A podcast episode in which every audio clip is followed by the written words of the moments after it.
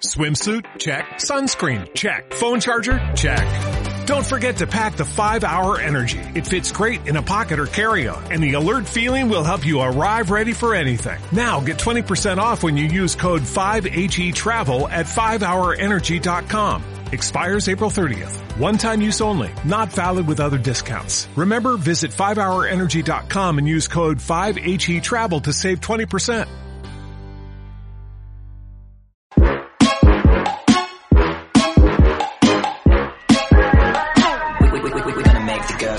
¿Qué tal? ¿Cómo estáis? Bienvenidos a Oposiciones de Educación. Yo soy Diego, maestro, profesor, preparador de oposiciones. Y hay una cuarta cosa. Fundador de la semana de la pereza, fundador de la semana de la desidia, fundador de la semana de la anedonia. Y hoy acaba. Y hoy vamos a abordar el poder de la disciplina. Vamos a extraer la ecuación del éxito, la ecuación de esas personas que han llegado ya a su objetivo, que son influencers, pero no influencers de papas leys, ni papanatas de Instagram, ni de TikTok, no, influencers que han conseguido auténticas locuras en su vida, actores, actrices, eh, trabajadores, el niño que hablaba yo el otro día, Diego, que es uno de mis alumnos más inspiradores que he tenido en la vida, con un montón de handicaps, ha seguido hacia adelante. Y de todas estas personas, de todas estas historias, he extraído tres claves que son tremendamente potentes y que te aseguro que si las sigues, son muy sencillas y seguro que las has escuchado, pero te aseguro que si las sigues, vas a alcanzar lo que te propongas. Quizá no a la primera, pero tarde o temprano, si eres resiliente, si tienes la diligencia por bandera, de manera inevitable, inevitable, vas a acabar consiguiéndolo. Y esto no va de frases Mr. Wonderful de si quieres puedes, visualízalo con fuerte y acabará llegando. No. Hemos tratado la pereza mental esta semana, hemos tratado la apatía, hemos tratado la productividad, hemos tratado las características de un vago y cómo mejorar sobre ellas. Y ahora que tenemos el impulso de la motivación y ahora que tenemos las cosas claras, vamos a abordar tres claves que nos van a hacer indestructibles en cualquiera de nuestros objetivos. Y obviamente la primera clave es tener el objetivo claro. Ya lo sé, Diego, eso lo dice todo el mundo, ya lo sé. Vale. Objetivo claro. ¿A qué me refiero? No, yo quiero sacar un 10 en la oposición. Eso no es un objetivo claro, es un objetivo muy difuso. Un objetivo claro es, cada día del proceso de oposición, quiero mejorar mi yo opositor respecto a la semana pasada. Para que el día del examen tenga tantas herramientas, tenga tantos recursos, tenga tantas competencias a nivel de expresión escrita, expresión oral, síntesis, análisis, reflexión, interpretación, que pueda defender cualquiera de las cosas que me pidan. Ese es mi objetivo y esa es mi obsesión. Yo me acuerdo que cuando me preparaba la oposición era obsesivo. Y no, no es bueno en muchas ocasiones, pero en otras sí. Me refiero obsesión entendido por tengo un año para prepararme las oposiciones, es un año en el que estoy en un túnel y ese túnel es la oposición. Obviamente voy a tener sociabilidad, obviamente voy a tener deporte, voy a tener ejercicio, voy a tener pareja, voy a tener todo. Pero el foco muy claro de que tengo que mejorar, tengo que aprender, tengo que saber cómo van las reglas del juego de la oposición. Y eso es el objetivo claro. No es el objetivo de, no, yo es que oposito porque es la única salida que hay en mi profesión. ¿Eso, qué clase de objetivo es? No, mi objetivo es presentarme para ver cómo son los exámenes de la oposición. Eso no son objetivos. Y obviamente todas las personas que se dicen eso o lo cuentan, a no ser que estén mintiendo, les va enormemente mal el día del examen. Para cualquier cosa en esta vida, y repito, para cualquier cosa, necesitas el objetivo claro, conciso, escrito, tangible y que sea muy específico, que incluso puedas explicárselo de una manera sencilla a gente que no está dentro de las oposiciones. Y la segunda clave que necesitas para tomar acción y para llegar a tu objetivo es la humildad. De esto hemos hablado en el podcast, pero hay muchos opositores que no son humildes, y lo digo de forma muy clara. Yo he preparado opositores que no son humildes, yo me he topado con opositores que no son humildes y yo he sido un opositor no humilde al principio. De pensar que lo sabes todo, pensar que de un tema eres experto y te cierras en banda y ya no escuchas a quien te puede enseñar. Aunque pienses que manejes muy bien un tema, aunque pienses que lleves muy bien la oposición, sé humilde. Escuchar desde la humildad es aprendizaje continuo. Es estar abierto a seguir mejorando sin fecha de caducidad. Se puede aprender prácticamente de todo el mundo, tanto para bien como para evitar las cosas que hacen mal. Me acuerdo que yo tenía un tema muy bien hecho y yo tenía una segunda carrera muy específica de ese tema y pensaba que ese tema era de los mejores. Y cuando lo explicaron en la academia yo me cerré por banda. Ya, ya, eso que está diciendo lo está diciendo mal, como juzgando todo el rato a quien lo está explicando. Y de repente, no sé qué dijo, una cosa que me abrió la mente y dije, ¡hala! No lo sabía, eso no lo sabía. Y creo que era como una cita o como una metáfora y, fue como que me cambió la cabeza y dije, es que tengo que escuchar a las personas. Igual no me llevo conocimientos como tal, pero me llevo metáforas, me llevo expresiones, me llevo actitud. Aquel que controla su ego llega más lejos de manera inevitable. No somos expertos de nada. Hay temas muy abiertos, hay supuestos muy abiertos. Siempre se puede mejorar como docente, siempre se puede mejorar en competencias, siempre se puede mejorar como opositor. Por lo tanto, si quieres llegar con la máxima mejora y en las mejores condiciones al día del examen, sé humilde. Escucha a las personas, obviamente, que te pueden aportar. Eso también se, se va extrayendo y vas teniendo experiencia para decir, vale, esta persona me puede aportar. Pero no te cierres en banda pensando, no, eso ya lo sé. Es que saqué en el tema un 10, ya los temas no los toco.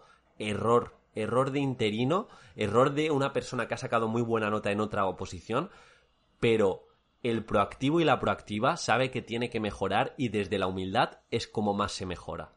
Y aquí te dejo una serie de frases que van directamente al pozo de las oposiciones. A mí es que el supuesto práctico se me da muy bien, ya no voy a hacer más. Es que el tema ya me lo sé 15 de memoria perfecto y el día del examen lo voy a vomitar mi programación es de 10, ni la expongo, sé que si paso a la programación lo voy a hacer de 10. Son frases que realmente está hablando el ego, está hablando la anticipación de lo que va a pasar sin saber cómo te vas a enfrentar a aquello que va a pasar. Es un poco complicado, es un metalenguaje, pero no podéis anticipar lo preparado que estáis. Siempre vais a tener incertidumbre, pero la incertidumbre se lleva mucho mejor desde la humildad las personas humildes son más sexys. Para mí, una persona humilde es tremendamente sexy. Una persona disciplinada es tremendamente sexy. Y una persona que es vaga, que tiene ego, que solo habla ella, que piensa que ya lo sabe todo, que es categórica en sus explicaciones y, sienta cátedra cada vez que habla, es una persona muy fea. Yo no veo la guapura en el físico, que también, pero a nivel sexy, ¿qué estás diciendo, Diego? Bueno, para que lo entendáis, humildad y objetivo claro. Nos queda la tercera, que es la más lógica y a la vez la menos divertida. ¿La sabéis? Venga, escribidla, que seguro que la sabéis. Tenemos, para llegar lejos, para llegar a nuestro objetivo, tener las metas claras, pero claras y tangibles, tener humildad para estar aprendiendo todo el proceso y por último, disciplina tener esa tolerancia al aburrimiento de enfrentarnos a la misma situación muchas veces, frente al mismo tema, frente al mismo supuesto práctico, frente a la misma estructura de programación. La persona que es disciplinada, la persona que, aunque su contexto se rinda, aunque no toque estudiar, aunque los opositores se vengan abajo porque queda más tiempo y se pone a mejorar y se pone a ser mejor opositor, esa es una persona disciplinada y sobre todo si lo complementa con paciencia, repito, de manera inevitable va a llegar lejos. El poder de la disciplina, el poder de la constancia, de decir, esta es la mía. Y siempre pongo el mismo ejemplo, pero es que para mí es el sinónimo de disciplina. Me hice 20 simulacros, perdona, unos 22 simulacros en el último mes de examen. 22 simulacros, prácticamente uno cada día, dos horas de manera religiosa. Automáticamente cuando comía me ponía a hacer el simulacro. Al principio me acuerdo que mi pareja me tachaba de loco. Pero ¿qué haces con el calor que está cayendo? Encima me salía como a la terraza hacerlo, a la terraza de la biblioteca. Con el calor que está haciendo, bien que hagas un simulacro, pero ya llevas siete. Y, yo era como foco, nadie me sacaba de esa obsesión que tenía y que pensaba y decía, sé que así voy a mejorar. Eh, prácticamente el 66% de los exámenes o de la nota del examen está determinada por mi capacidad de escribir y mi capacidad de expresarme. Entonces, si aparte de estudiar saco este tiempo y saco esta metodología que no todo el mundo va a estar dispuesto a hacer, yo intuí que iba a estar más preparado para el día del examen. Y obviamente así fue.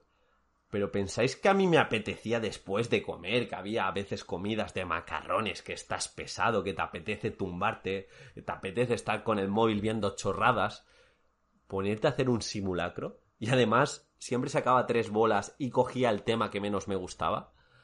Pero bueno, con el tiempo es que eso no se ve ni en el primer simulacro ni en el sexto. Cuando llevas 15 simulacros durante 15 días seguidos, ves que hay puntos que no te sabes y ya tienes esa capacidad de improvisación, esa capacidad de hilar esos puntos o de ir hacia adelante, aunque tengas pequeña incertidumbre y no te lo sepas al 100%. Y tienes esa espenta, ese atrevimiento de decir, ahora estoy preparado. Y eso te lo ha dado tener el objetivo claro de querer mejorar cada día la oposición, de ser humilde, y aunque lleves ocho simulacros hechos y veas que la media de tu academia es hacer tres o cuatro simulacros, ser humilde y no pensarte mejor que los demás y decir, es que necesito hacer el doble aún. Y como no, disciplina. Cuando no te apetecía, cuando estabas sudando, cuando te encontrabas incluso mal de dormir poco porque se acercaba la fecha del examen, tirar hacia adelante. Ya, ya no había oportunidad de quejarse. Yo ya no estaba en el túnel este de me quejo, el sistema. No, no, el foco estaba clarísimo el día del examen viene el día del examen y quiero estar tremendamente preparado. Dentro de cuatro cinco semanas todo esto se va a acabar y bajo ningún concepto me puedo arrepentir. Y esto lo puedes pensar a largo plazo. Dentro de un año esto se va a acabar y bajo ningún concepto me puedo arrepentir de cómo estoy gastando el tiempo ahora.